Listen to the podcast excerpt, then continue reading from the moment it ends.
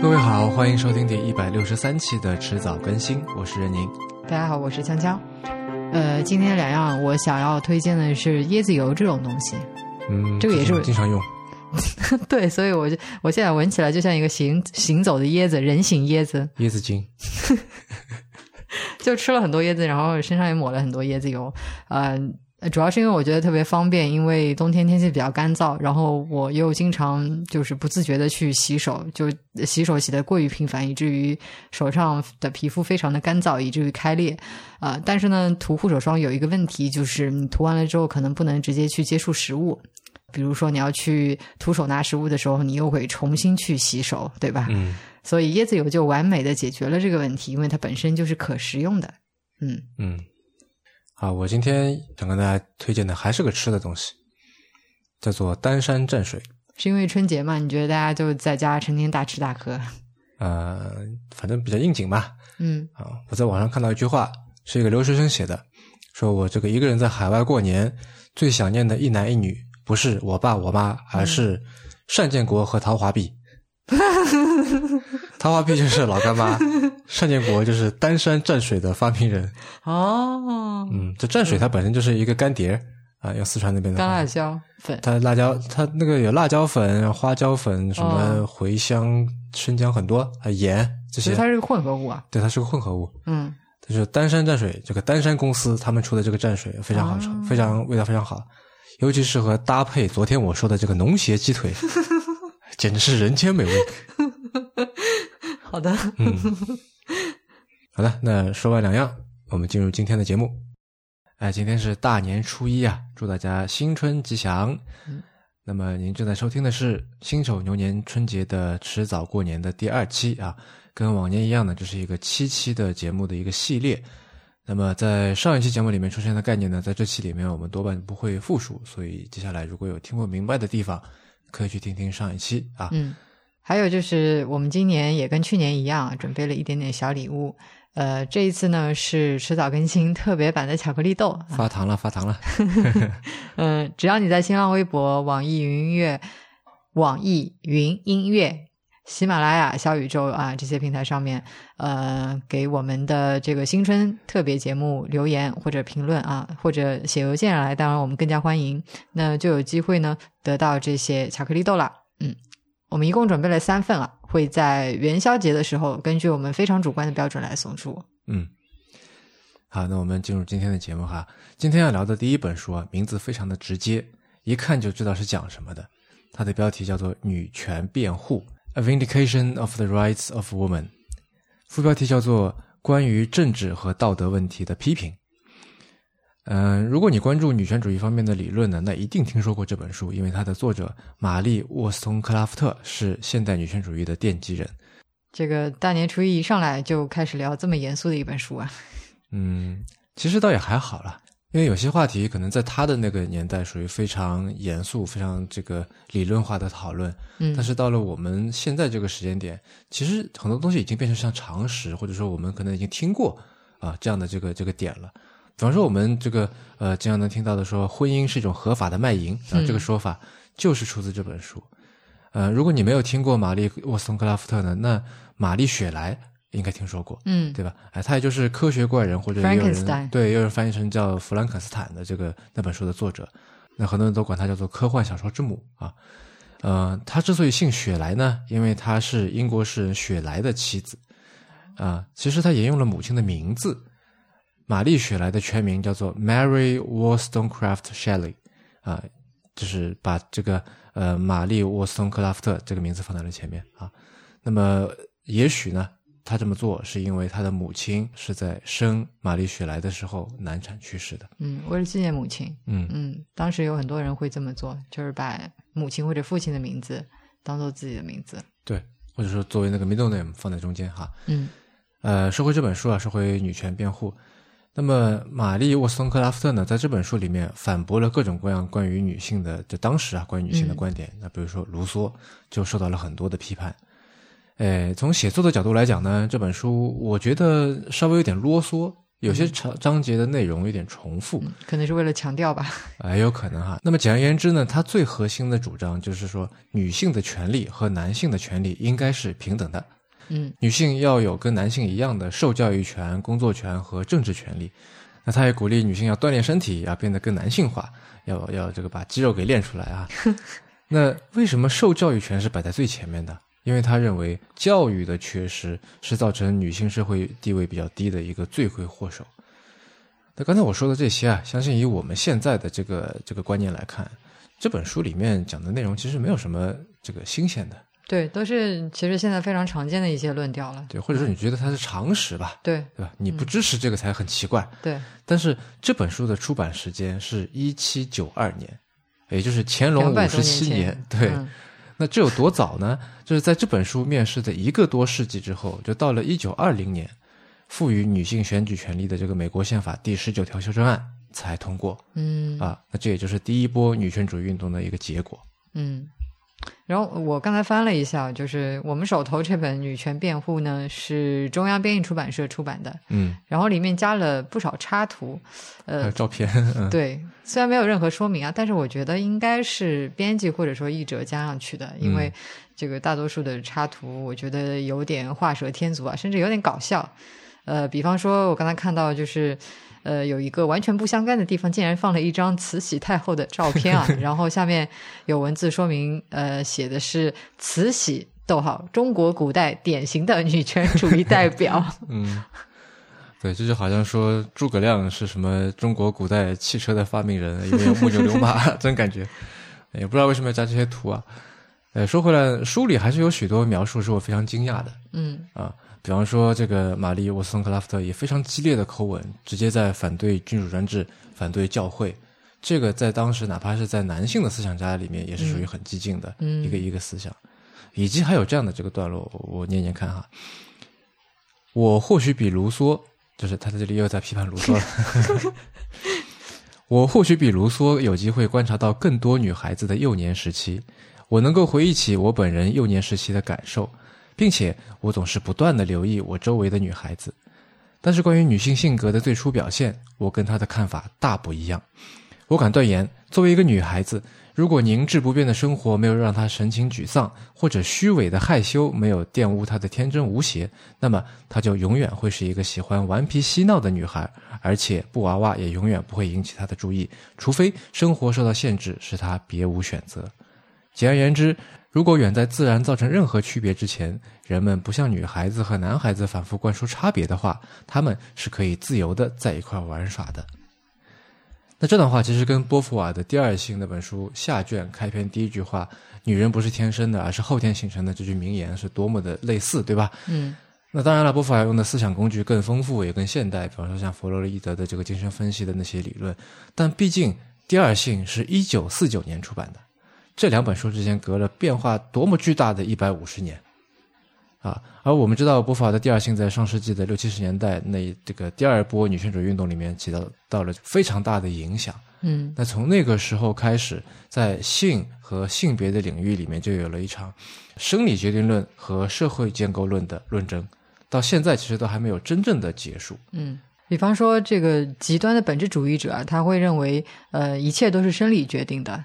而极端的社会建构论呢，他却认为说啊，一切都是社会建构的，不存在什么呃先天的自然事实啊。对，那显然波伏娃就是偏向于后者嘛。嗯，呃，昨天的节目里面我说到的朱迪斯巴特勒也是在这个阵营里面的。嗯，呃，讲到这个生理决定和社会建构啊，我就想到一本非常有趣的书啊，在这里强烈推荐给大家。嗯，作者是 Florence Williams，呃，弗洛伦斯威廉姆斯。他不是一个特别有名的作家，他是一个自由撰稿人吧，这么说比较准确。呃，但是经常会给《纽约时报》啊之类就非常高质量的媒体供稿。嗯，他这本书的标题非常直白，听好了，叫做《乳房》。嗯，大家听到这里是不是精神一振啊？然后副标题就很意味深长，叫做《一段自然与非自然的历史》。那大家一听这个标题啊，应该就知道为什么我会想到它。嗯，呃，讲到乳房啊，毫无疑问是这个女性生理意义上的女性，当然是最大的特征之一，对吧？嗯，即使是其他的哺乳动物的雌性啊，这也不像就是说我们人类的女性一样，从青春期开始就会长出呃这两个就像半球一样的东西来。嗯，其他的那个哺乳动物的雌性呢，只会在呃哺乳期的时候稍稍肿胀起来一些，但是在断奶之后，它马上就会缩回去啊，就是又变成平平的啊。所以乳房可以说是这个我们人类女性的特色。然后有了这个东西呢，我们就可以。干什么呢？就比方说啊，可以喂小孩儿啊，然后呢，这些小孩他才不用自己去获取啊、咀嚼、消化食物，然后呢，母亲也不用说呃，整天就是待在那些有高能量食物所在的地方，它能够更加自由的移动啊。其实我们在昨天的那期里面稍稍的有涉及到一些，就是移动的重要性。对，那这其实就给了我们的祖先一个很大的优势，就是在气候变迁、食物变少的时候，有了更大的灵活性和生存机会，对吧？嗯嗯嗯。所以听上去我们好像就是被称为哺乳类，那就是由生理决定的嘛。嗯。不过真的是这样子的吗？就是你知道，其实我们身为人类还有其他很多的这个特征。对，或者这么说吧，这其实是身为哺乳类，嗯，我们有很多别的。这个动物没有的一些特征，比方说有一个特殊的耳骨结构啊，我们的心心脏是这个两心房两心室的这么一个四个心腔结构，对吧？等等。对我我不是很清楚这些特征它具体是怎么样就区别于其他动物的，但可以肯定的是，乳房它绝对不是我们唯一的特征，就是还有其他的特征。对，就像鸟，它就是就只有两个心腔。它只有一个心房一个形式，大家去吃一个鸡心看一看就知道。对，所以这这里的问题就很有意思了。既然我们还有其他的这些独特的特征，嗯，那为什么就没有根据那些特征来命名呢？嗯，对吧？然后威廉姆斯就说：“嗯，哺乳类这个名称啊，它这个名字八成是林奈取的。”没错，就我我也是看了这本书才知道，嗯，哺乳类这个命名呢，它其实是由瑞典的植物学家林奈提出来的。嗯，在一七五二年的时候，他把这个名词引进了他的第十版自然系统啊。对，这种物种的命名，多半你就是觉得是林奈，一般不大会错。嗯，不过。讲到这个，那个威廉姆斯还提到一个很有意思的事情，就是林奈他总共有七个小孩，就听上去有点不太相关啊。嗯，然后呢，他非常痛恨请奶妈来喂小孩这件事情，因为当时欧洲的中上阶层啊，普遍都这么做。嗯，然后导致很多小孩因为营养不良啊或者生病就死掉了。嗯，所以他甚至后来写过一篇文章，叫做《唯利是图的奶妈》来批评这种现象。嗯。所以，这个科学史学家史宾格他就认为说，呃，林奈这个人，他虽然关心婴儿的健康问题，但其实呢，他也开始在为启蒙时期那个时候两性逐渐平等的这种趋势啊，感到非常的不安。嗯，因为在林奈看来，女人的位置就应该是在家里面养小孩什么的，发挥大自然赋予我们的天职，对吧？所以说，为了证明这一点啊，就把这个人类称为了哺乳类。就他觉得，女人既然长了乳房，就应该用起来。对，嗯，就应该物尽其用，是吧？嗯，所以从这件事情里面，我们就可以看到，就即使是我们原本以为就单纯由生理啊、自然这些因素决定的名称啊，其实也很有可能是受到了社会建构的影响啊。嗯，那刚刚我们讲到了说这个哺乳这个名字的来源啊，那关于乳房它为什么会进化出来的学说，那那就更加是这样子了。嗯，作者威廉姆斯他提到。在很长一段时间以来啊，甚至直到今天，有很多关于乳房进化发展的解释呢，都是跟男性为中心的视角分不开的。嗯，呃，这里面我可以举一个最有名的研究之一啊，那就是上个世纪六十年代，呃，非常有名的英国动物学家莫里斯他出的一本书叫做《裸猿》（The Naked Ape）。呃，上一期我们不是有提到过男女这两个汉字的构造，表明了当时的分工嘛？嗯，对吧？然后这个莫里斯啊，就认为说，呃，食物的供应它主要是来自于主外的男性。呃，这一点啊，这个其实还其实有争论的。对的。然后这个主内的女性呢，她为了维持主外的男性的供养，就得时刻保持性感。但是我们又跟呃用四个脚走路的灵长类不太一样啊，因为人类的臀部啊，还有阴唇这些性器官呢，相对来说它比较隐蔽，就没有那么外显，就一直暴露在在外面，你一眼就能看到。嗯，那所以就需要发展出其他的形式来表示这个交配的意愿。嗯，那这位著名的动物学家他给出的答案是什么呢？这里我引用他的原话啊，他说：“女性隆起的半圆形乳房，想必是肉墩墩臀部的翻版；而嘴巴四周涂的线条分明的红唇，必定是红色阴唇的复制品。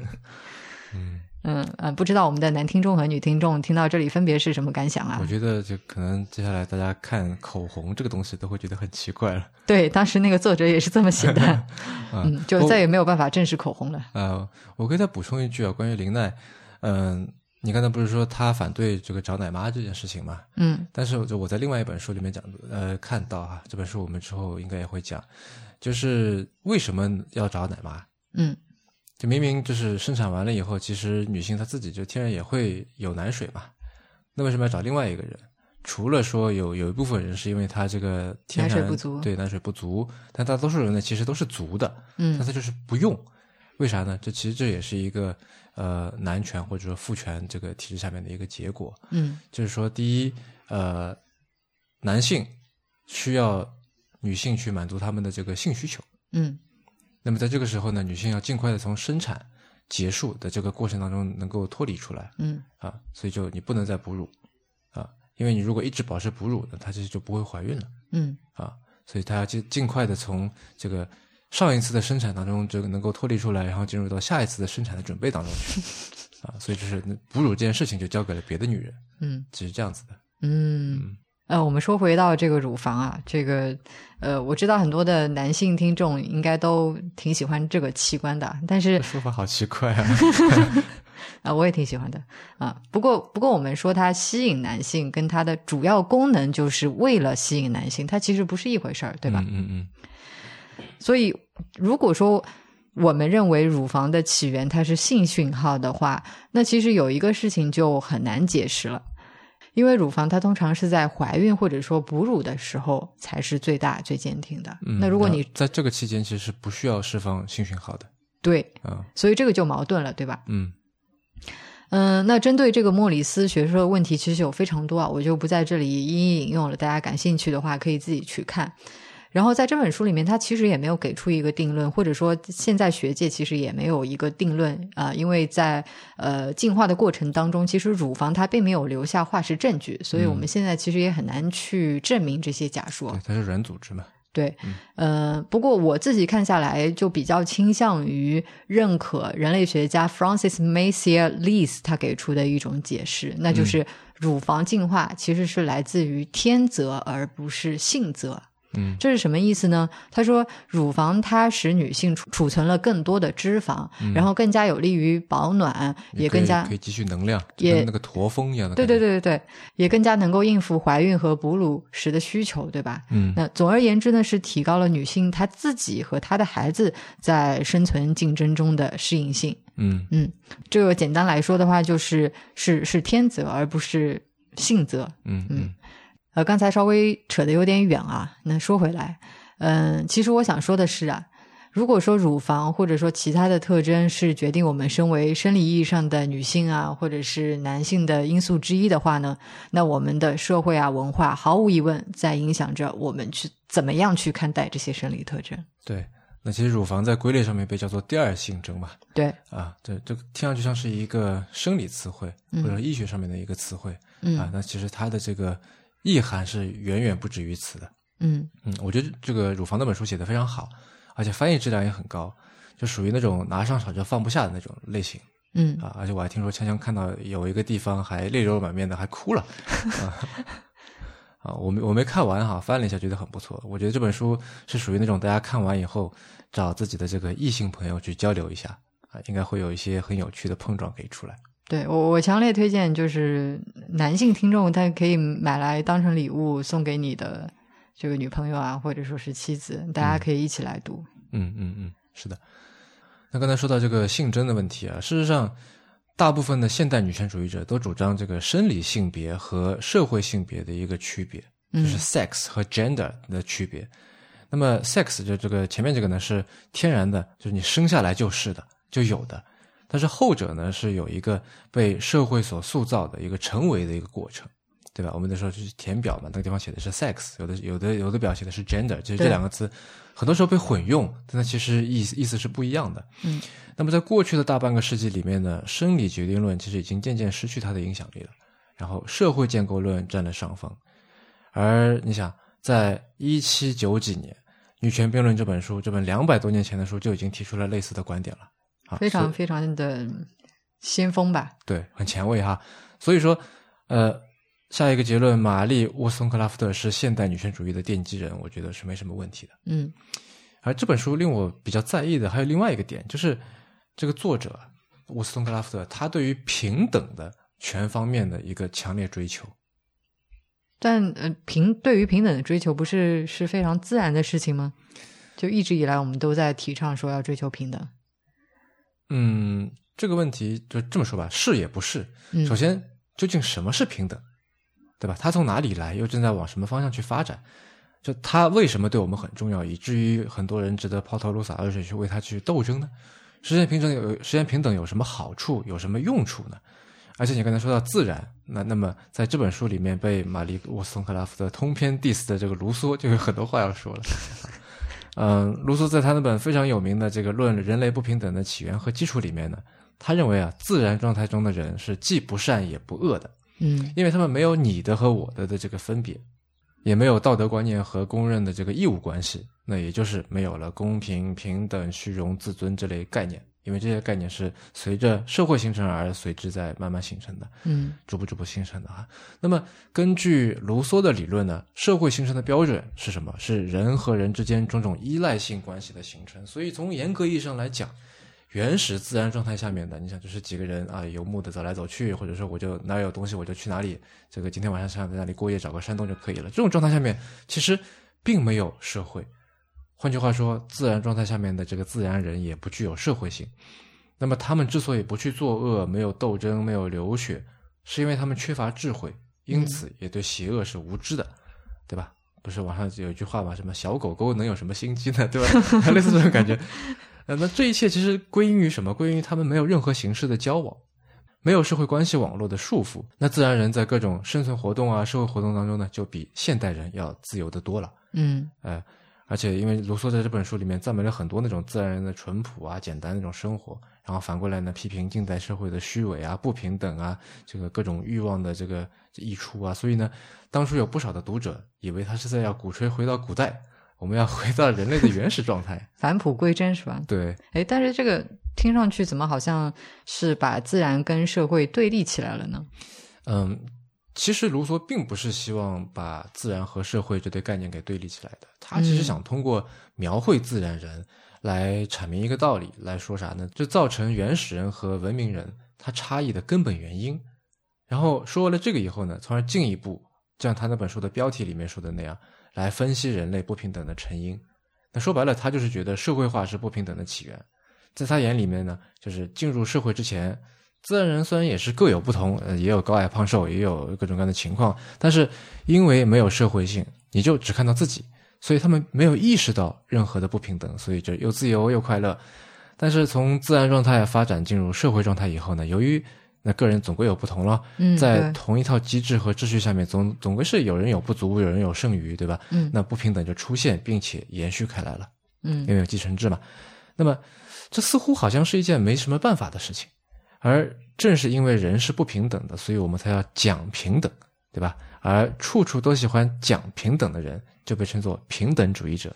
啊，这里我就想引出下一本书啊，就有一位德国诺贝尔经这个经济学奖的一个经济学家，叫做罗伯特·福格尔 （Robert Fogel），他就可以被称作是一个平等主义者。他写过一本书，呃，标题可能有点吓人，但是内容是很有趣的，叫做《第四次大觉醒及平等主义的未来》。感觉越来越严肃了，谈论的书。嗯，其实还好啊。嗯啊，那这本书标题里面的大觉醒啊，可能听起来会有点宗教意味，对吧？嗯，事实上也是的。那么所谓的四次大觉醒呢，指的是美国的四次宗教复兴运动。第一次大觉醒是一七三零年开始，宿命论的影响就减弱了啊，大家相信说罪人也可以得到拯救，这个就造成了啥呢？造成了反对英国皇室的这个美国独立革命。嗯，第二次大觉醒是在一八零零年。人们开始相信，任何人都可以通过跟罪恶做斗争来得到上帝的恩典，导致了啥呢？导致了对奴隶制的反对和美国内战。第三次大觉醒呢，是在一八九零年，是从强调个人罪恶转向了强调社会罪恶，然后对于圣经的理解呢也越来越世俗化了，于是就导致了说社会福利的提高和社会多元化的政策，对吧？因为大家觉得说啊这个体制有问题。那么第四次大觉醒呢是从一九六零年开始的，那个人的罪恶观呢开始被重新提起来了。嗯嗯，不过这四次大觉醒啊，它它有是有一部分重叠的。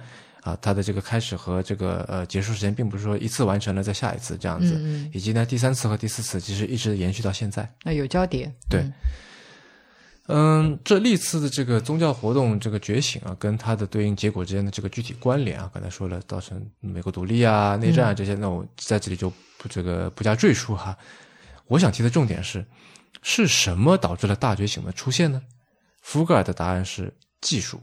或者说是因为技术带来的一种新的伦理原则，那这本书里是这么说的，嗯，接下来会有一场一段非常长的引用啊，所以就这个锵锵跟我来交替念吧哈，我先来念，以下是引用部分，在十八世纪和十九世纪开头七十五年的时间里，主要的原则是机会平等，该原则认为收入和其他生活条件的不平等是一种自然状态，但同时也认为社会底层的人可以通过自己的努力。也就是通过勤奋、毅力、才智和正当手段等等，使自己的经济和社会地位得到提升。亚伯拉罕·林肯在第一次就职之前说道：“这个是联邦政府能长期存在下去的伟大原则，就是承诺所有的人都有平等的机会。”对于一个拥有大量未开垦土地且土地价格十分低廉的农业社会来说，这种原则是恰当的。同时，当大多数非农业企业的规模仍然较小，学徒和熟练工都有理由期望自己最终能够成为小企业的所有者时，这种原则也是恰当的。在十九世纪最后三分之一的时间内，新技术及更广阔的市场促进了企业啊，尤其是铁路、钢铁和石油这样的企业规模的扩大，这使得小企业的工人开始面临失业。因为这些企业无法与新出现的行业巨头进行有效的竞争，刚刚进入卡内基钢铁公司工作的工人再也无法期待通过努力劳动来创建自己的钢铁厂了。更有甚者，这些新出现的大公司还利用大量移民潮带来的劳动力供给过剩的机会，尽量削减工人的工资。他们还动用私人警察和联邦军队来驱散工人为抵制工资下降而举行的罢工。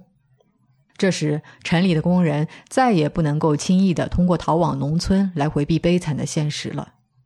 到了十九世纪九十年代，西部边疆的开发已宣告结束，农业危机使得上百万农民涌入城市寻找工作。无论对工人来说，还是对改革者来说，机会平等似乎都只是一句空话了。在这种情况下，出现了一种新的道德伦理，其标准是条件平等，而不是机会平等。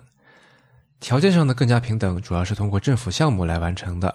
设置这些项目的目的是要通过降低劳动力的供给，啊，以法律形式减少工作时间，对移民加以限制，以及禁止妇女和儿童从事某某些工作等等，和支持工会要求提高工资、改善工作条件的努力，来使工资水平上升。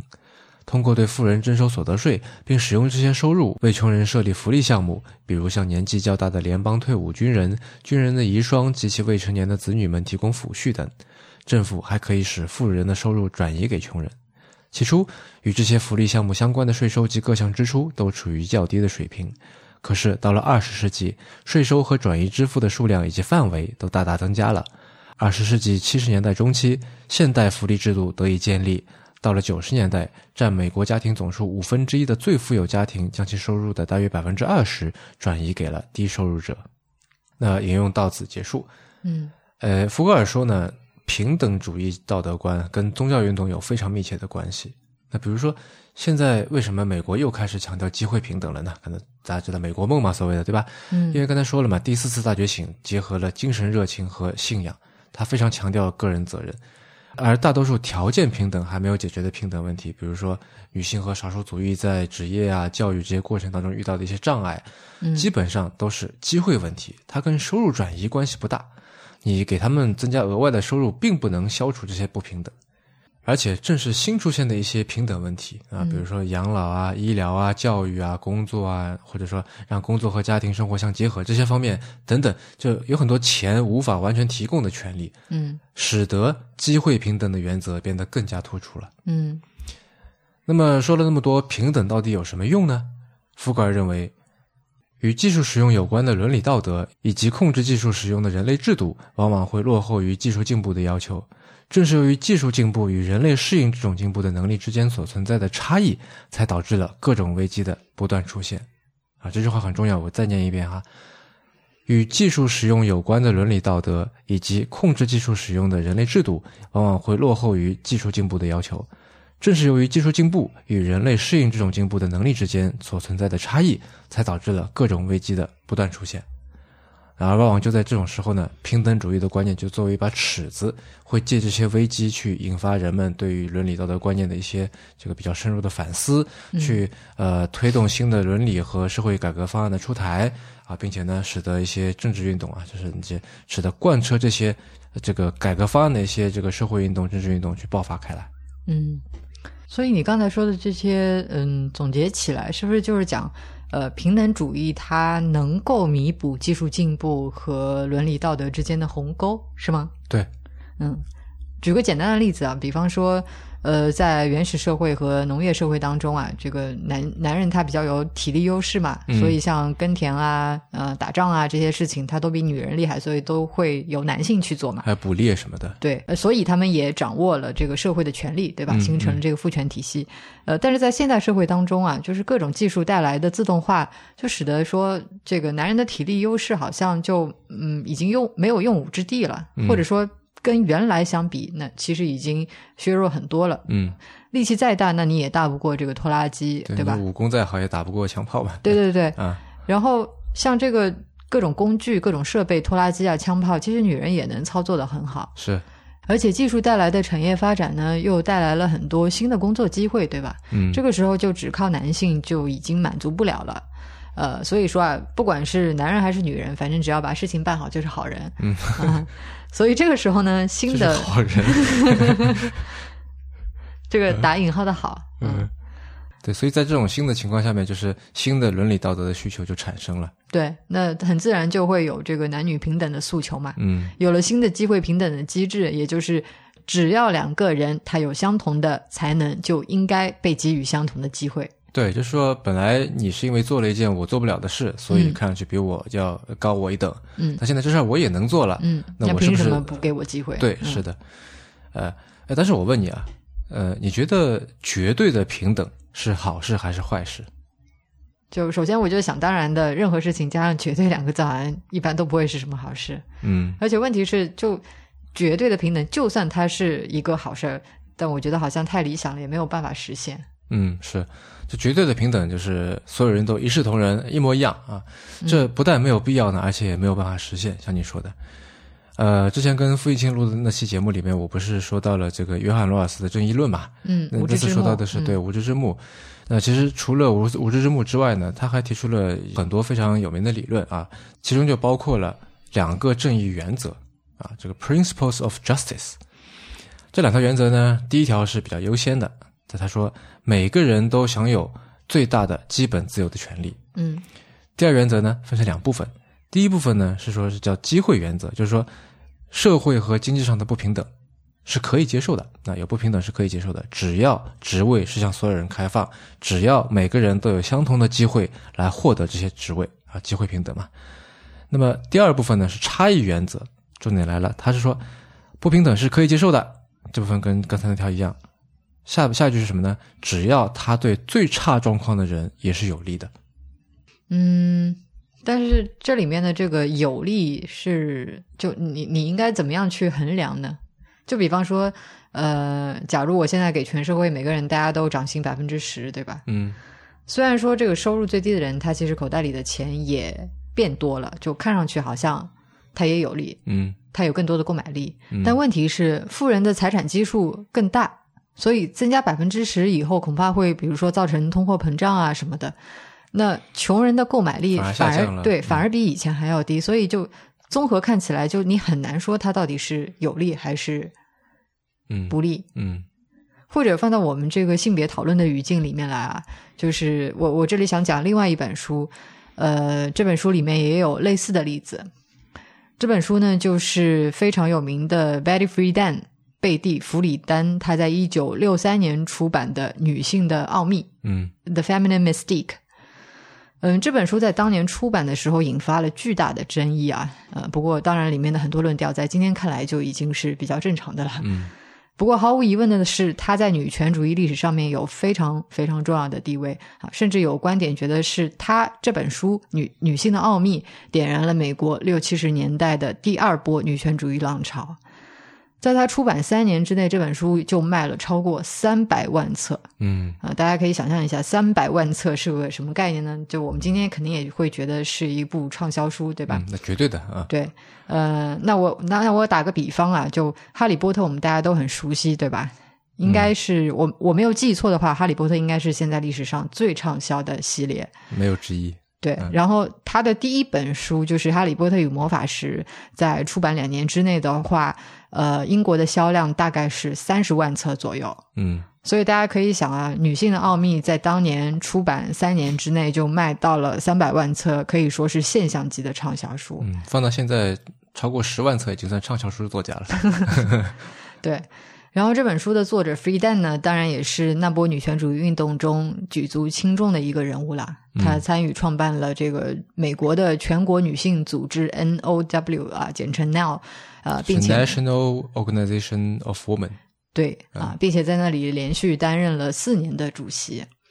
嗯，去年这个 FX 它出了一部我觉得很不错的美剧，叫做《Mrs. America》美国夫人。美国夫人，对的。嗯嗯，其中就有讲到这个 Freedan 以及当时女权主义运动的这个背景啊，嗯，尤其是围绕这个 ERA Equal Rights Amendment 平等权利法案的一系列斗争啊，非常非常好看。嗯，呃，不过不知道为什么，就是 Freedan 这个人物在里面，我觉得有点搞笑，就是一个稍微带点喜剧色彩的角色。嗯，就感觉编剧好像不是很待见他。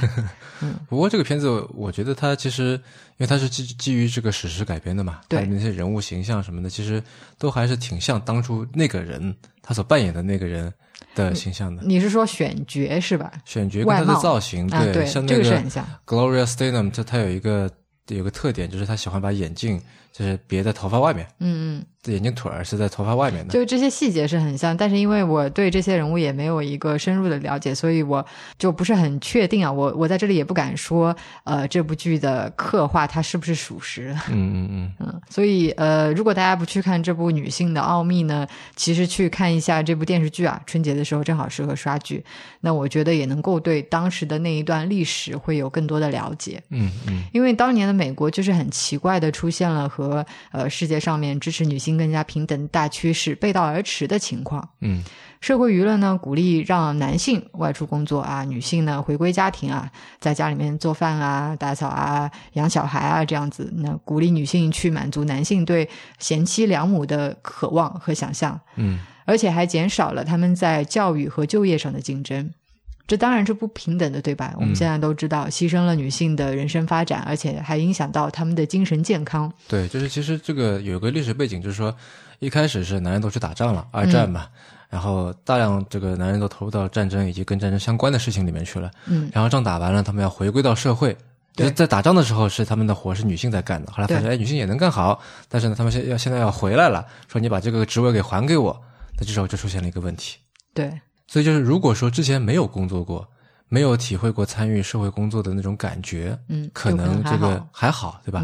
但你已经给我的东西再要拿回去，这就会造成很多问题。对，这种这种落差就给女性的这个精神健康带来了很大影响啊。嗯，比方说这个书书里面就讲到，女性们普遍谈到这种空虚、不完整和无存在感，她们被剥夺了隐私，被剥夺了值得期待的东西以及活着的感觉，她们感觉精疲力尽，睡眠过多，她们控诉受到欺骗。与世隔绝，唯一的角色就是丈夫的妻子和孩子的母亲，而非他们自己。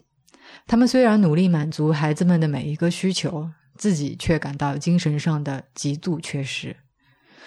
然而，就是在这样子的情况下，二战后到一九七零年代左右啊，美国资本主义进入了一个黄金时期。那个时候，华尔街在战后可以说是享受了历史上最长的一次牛市。对，因为整个世界在重建嘛。对，从一九四九年到一九五七年，这个股市可以说是一直往上的。嗯呃，所以你要从这个角度来讲的话，确实大家的生活都比以前更好了，好像是对大家都有利的一个状况，对吧？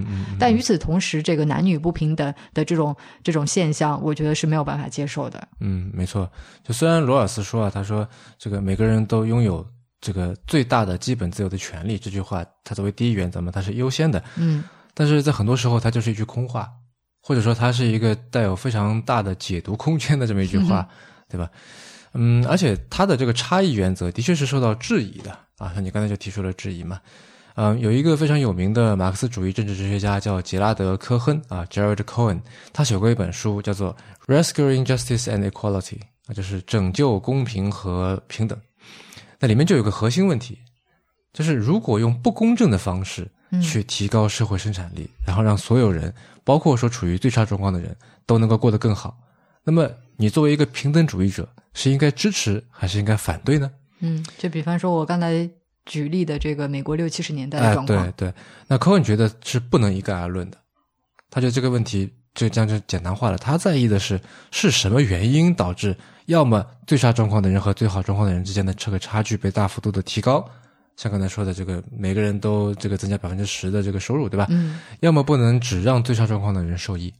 他在意的是差异原则无法单独去解决这个问题。嗯，那这里的关键其实在于说，这个是什么原因的这个理由是不是合理？嗯，但是话又说回来了，平等到底为什么重要呢？我们为什么这么需要平等呢？嗯，这个问题我觉得好像我们总是 take it for granted，其实没有去细想说为什么平等这么重要，就觉得这是一个追求平等，难道不应该是理所应当，就是很自然？它是个基础嘛，嗯，对吧？你看世界世界人权宣言上面的第一条就说人人生而自由，在权利和尊严上一律平等，他们富有理性和良心，并应以兄弟关系的精神相对待。嗯，第一句就是这个。嗯，我觉得之所以它是一个基础，是一个我们认为这个呃自然而然的东西，因为它就是一种人的自然属性，甚至它是我们人类某种出于思思维方式的需求。怎么说呢？因为我们人是习惯寻找模式的嘛，去寻找 pattern 的嘛，嗯，对吧？一个东西这么敲一下会发生什么结果？啊，那我知道了，以后我再这么我想要这个结果的时候，我就敲这个东西，对吧？那这方面其实昨天介绍的那本《进化心理学》也有里面有点设计哈。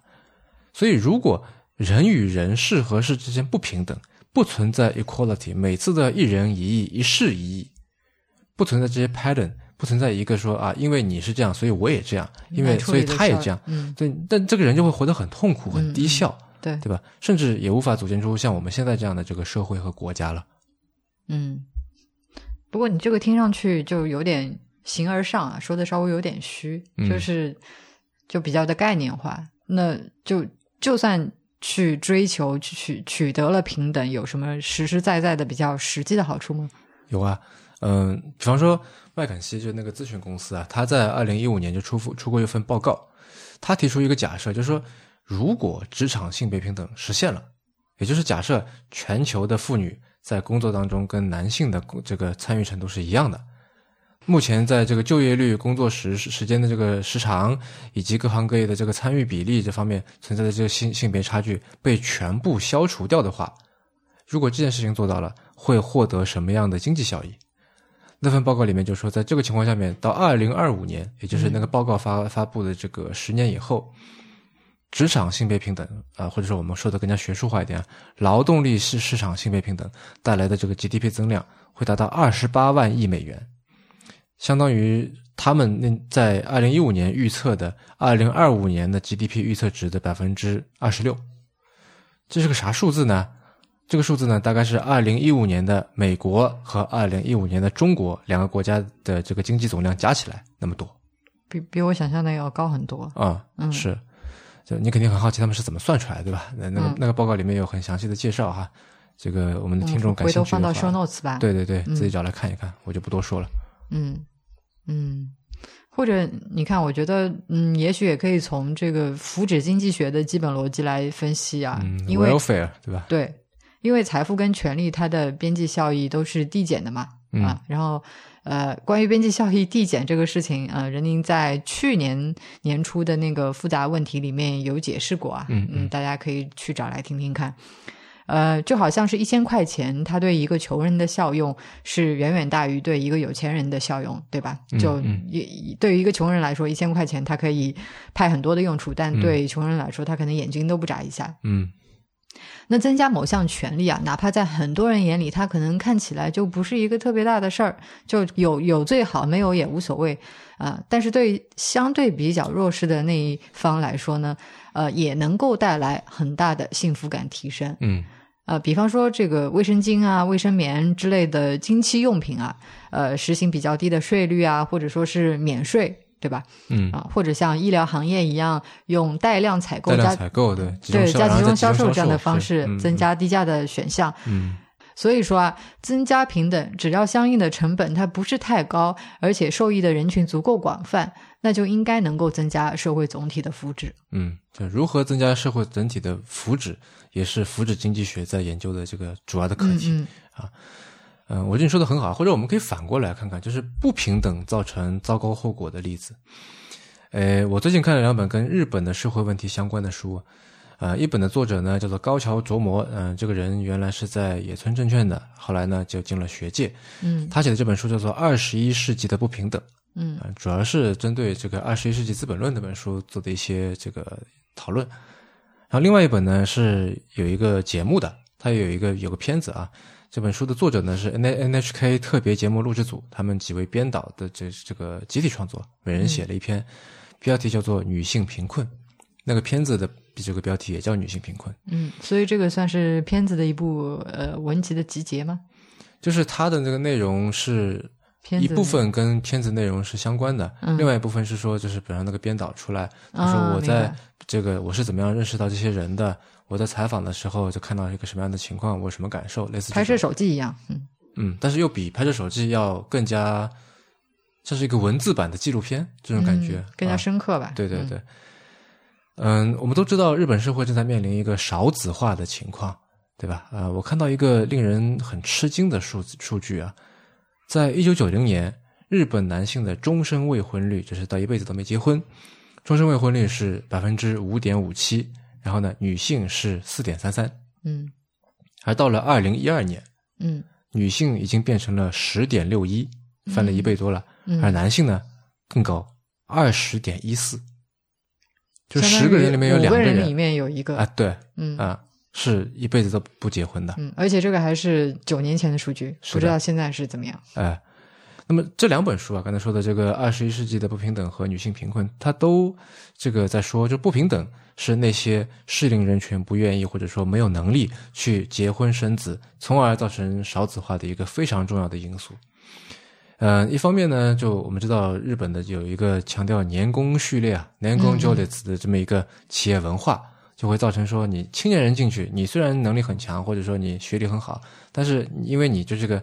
辈分，孩子论辈就在那儿，对，就在那里，所以你不可能很高，所以你新进去肯定是低的，啊，我记得是二，他的月薪我记得是二十一万三千日币，啊，基本上每个公司每个职位进去都是这个钱，嗯，啊，那二方面呢，就是因为男女不平等，所以导致大量的女性在失去男性的帮助，比方说她的可能配偶死掉了，丈夫死掉了，嗯，啊，或者说离婚了，在这个时候，女性带着几个孩子就过着非常困难的生活。她只能去领低保，然后兼职打好几份工才能去维持生计，啊，这个同时还要被社会排挤。嗯，前几年得芥川奖的这个村田沙耶香的那本小说叫《便利店人间》，啊，其实人间就是人类的意思嘛，在日语里面啊，人间，呃，他那里面的主人公就是类似的状态，啊，虽然没有刚才说的那么惨啊，但我读的时候也是很有触动的，啊。那么话说回来，如何去解决这些不平等问题呢？嗯嗯。前些年出版的一本书，呃，我觉得很有意思。那本书的标题叫做《不平等社会》，他就回答了刚才我的那个问题啊，就是如何从根本上去解决不平等问题。他他给了这个答案。那这本书的副标题呢，叫《从石器时代到二十一世纪，人类如何应对不平等》。嗯，它的作者是斯坦福大学的教授沃尔特·沙伊德尔 （Walter Sadel）。那他从历史里面归纳出有四种。暴力性的冲击一旦发生，它就可以通过破坏既定秩序，从而缓和社会不平等。嗯，哪四种呢？呃，这四种每一种听起来都很吓人，代价都很大啊，分别是大规模动员战争、变革性的革命、国家衰败和致命传染病。没有了吗？没有了，就这四种。没有一种听起来是我想要的。对，那说说回来，就这本书呢，它其实重点主要是在讨论财富和收入不平等的。但显然你也知道，财富和收入很大程度上面代表了对社会资源和话语权的掌控嘛。对，嗯，这是为什么我们在前段时间老听到马云在说什么，对吧？那这也就意味着，从根本上来看呢，这本书讨论的内容，我觉得跟性别议题是同根同源的。嗯。你你是说，就难道我们只有 通过大规模动员战争、变革性的革命、呃国家衰败，还有致命传染病这样的事情发生，就才能更好的实现男女平等这件事情吗？就就听起来好像它是一个非常悲观的事情。嗯，说实话，我也不是太确定。嗯，因为你想从历史上来看，美国的第一波和第二波女权主义运动，它的确跟革命和战争是紧密相连的。刚才说了，二战和第二波是越南战争嘛？嗯，呃，但我觉得我们好像也不能下这么一个结论，说沙伊德尔的理论能够完全套用到性别领域里面来。嗯，因为那大家都知道，眼下的世界正在流行一场致命的传染病。对，然后它有改善男女不平等的这个现状吗？完全没有。嗯，甚至还更差了。就联合国妇女署在去年十一月这个公布了一项数据，他说新冠疫情。恐怕使得性别平等回到了二十五年前的水平，倒退了，反倒退了二十五年。嗯，在疫情之前，他说，全世界每年有一百六十亿小时的无偿工作，也就是这个家务劳动里面，女性呢担负了百分之七十五，男性才百分之二十五。嗯，然后在疫情期间，因为大家都宅在家里面居家隔离了嘛，我们现在就原地过年了嘛，对吧？因为有更多的事情要在家完成，所以呢，女性进行无偿工作的时间翻了一倍还多。而且，疫情期间也有许多女性退出职场。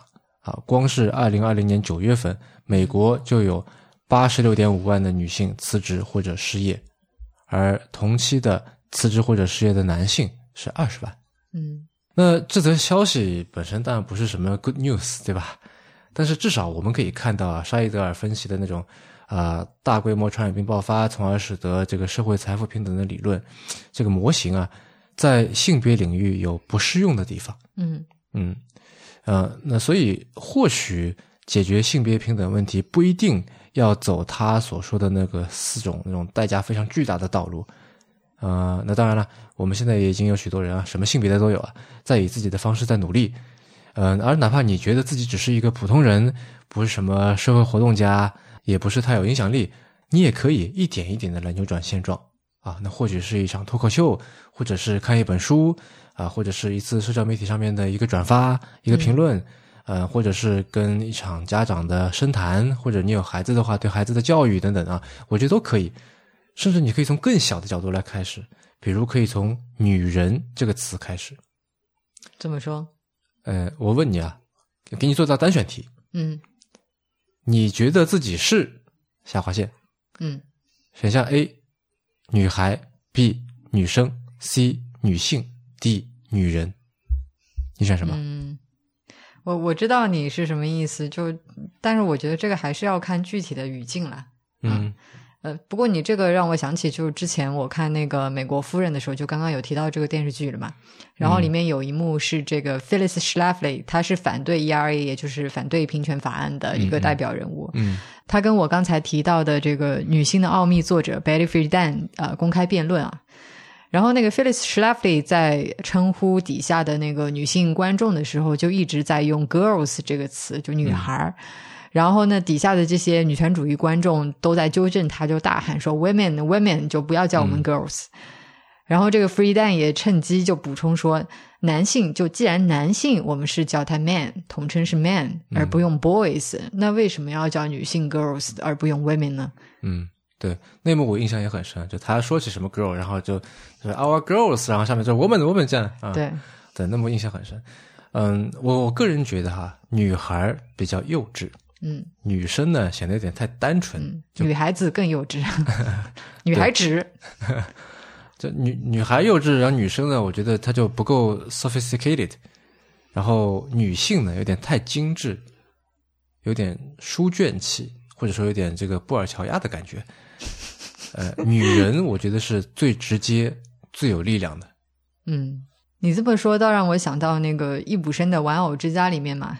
呃，那个丈夫就给娜拉取了很多呃各种各样可爱的小动物的绰号，松鼠啊什么的。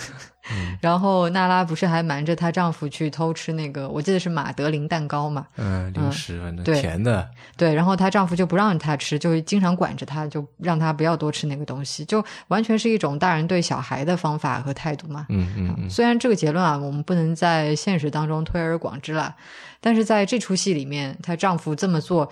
就是没有把娜拉当成一个独立、自主、完整的人来看待嘛？就把她看成是个女孩嘛，对，girl 嘛，对吧？对，啊，嗯，在这里我想邀请我们的女性听众啊，如果你以前觉得“女人”这个词不包含自己，觉得说我是一个女人，好像不知道哪里有点有点奇怪的话，那至少在你听到这里的时候，默默的跟自己说一次，嗯，好了，今天的节目就到此为止吧，我们明天见。